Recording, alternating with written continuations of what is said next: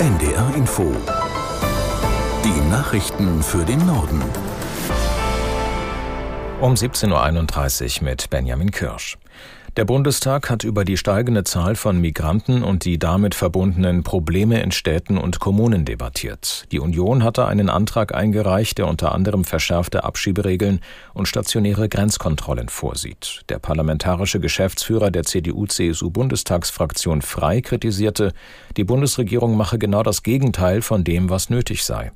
Und deswegen haben wir mal sehr klar aufgeschrieben, was man jetzt sehr schnell und sehr unmittelbar tun müsste. Jetzt müsste man tatsächlich mehr sichere Herkunftsstaaten schaffen. Man müsste mehr Sachleistungen, weniger Geldleistungen haben. Man müsste dafür sorgen, dass wir den Grenzschutz in Deutschland und in Europa gewährleisten können. Es gibt so viele Möglichkeiten, die Sie tun können. Aber Sie können es nicht, Frau Innenministerin. Und weil Sie überfordert sind, stelle ich mir die Frage nicht nur heute Morgen, wo ist eigentlich der Herr Bundeskanzler?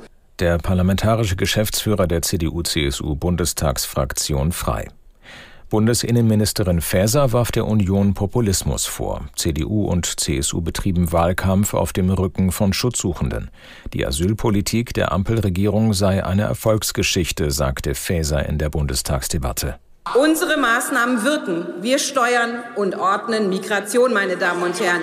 Wir unterstützen Länder und Kommunen substanziell mit Milliardenbeträgen. Wir haben Reformen auf den Weg gebracht, die wirken, meine Damen und Herren, im Gegensatz zu Ihnen. Wir haben einen klaren Kurs in der Migrationspolitik.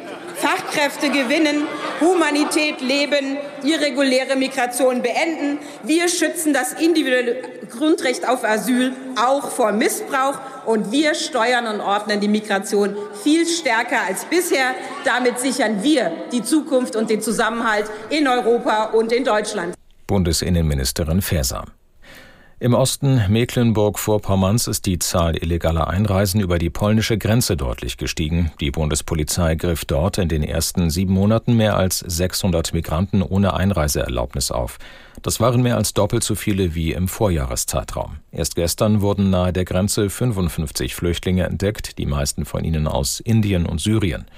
In der vergangenen Woche waren es insgesamt etwa 170. Laut Bundespolizei läuft die illegale Migration nach Deutschland zurzeit vor allem über die östliche Mittelmeerroute und dann weiter über den Balkan sowie über Belarus und Polen.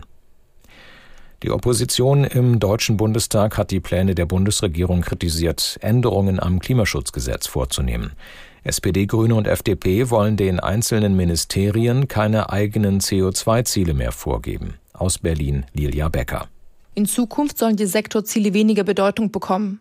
Einzelne Bereiche wie Bau, Industrie und Verkehr müssen dann Ziele nicht individuell einhalten, sondern das, was zählt, ist der Gesamtausstoß aller Sektoren. Die CDU wirft der Ampelkoalition vor, mit den geplanten Änderungen die Verantwortung von sich schieben zu wollen. Anstatt sich an bestehendes Recht zu halten, würde die Regierung Gesetze einfach ändern. Die Linke fordert Hände weg vom Klimaschutzgesetz und weist darauf hin, dass aktuell die Bereiche Verkehr und Bau die vereinbarten Ziele nicht einhalten. Im Bundestag hat die Union einen Antrag gestellt, der den Abschuss von Wölfen erleichtern soll, vor allem um Weidetiere zu schützen.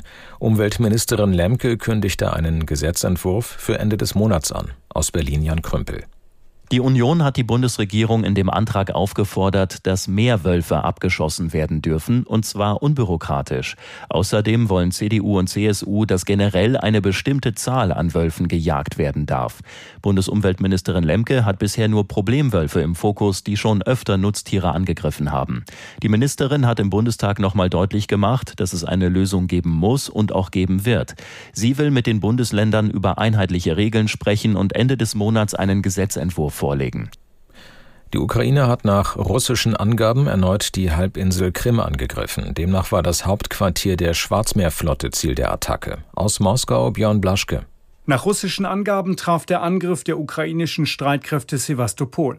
In der Hafenstadt der von Russland annektierten Halbinsel Krim befindet sich das Hauptquartier der russischen Schwarzmeerflotte. Der von Russland eingesetzte Gouverneur der Stadt teilte im Online-Dienst Telegram mit, in der Nähe eines Theaters seien Trümmer niedergegangen. Außerdem warnte er vor einem weiteren möglichen Luftangriff auf Sevastopol. Russland hat die Halbinsel Krim 2014 besetzt. Seit Beginn des russischen Einmarsches in der Ukraine im Februar vergangenen Jahres wurde sie immer wieder Ziel von Angriffen. Kiew hat wiederholt betont, die Krim zurückerobern zu wollen. Militärexperten vermuten, dass die Ukraine die Krim jedoch erst einmal von der Versorgung durch das russische Festland abschneiden will. Denn das dürfte das Ansehen von Russlands Präsident Putin schwächen. Die Krim gilt ihm und vielen anderen Russen als prestigeträchtig. Julian Nagelsmann ist neuer Trainer der deutschen Fußballnationalmannschaft. Das hat der Deutsche Fußballbund offiziell bestätigt. Danach erhält Nagelsmann zunächst einen Vertrag bis Ende Juli 2024. Laut DFB soll der 36-Jährige die Nationalelf zur Europameisterschaft führen, die im kommenden Jahr in Deutschland stattfindet. Nagelsmann folgt auf Hansi Flick, der wegen Erfolglosigkeit vor knapp zwei Wochen entlassen worden war. Das waren die Nachrichten.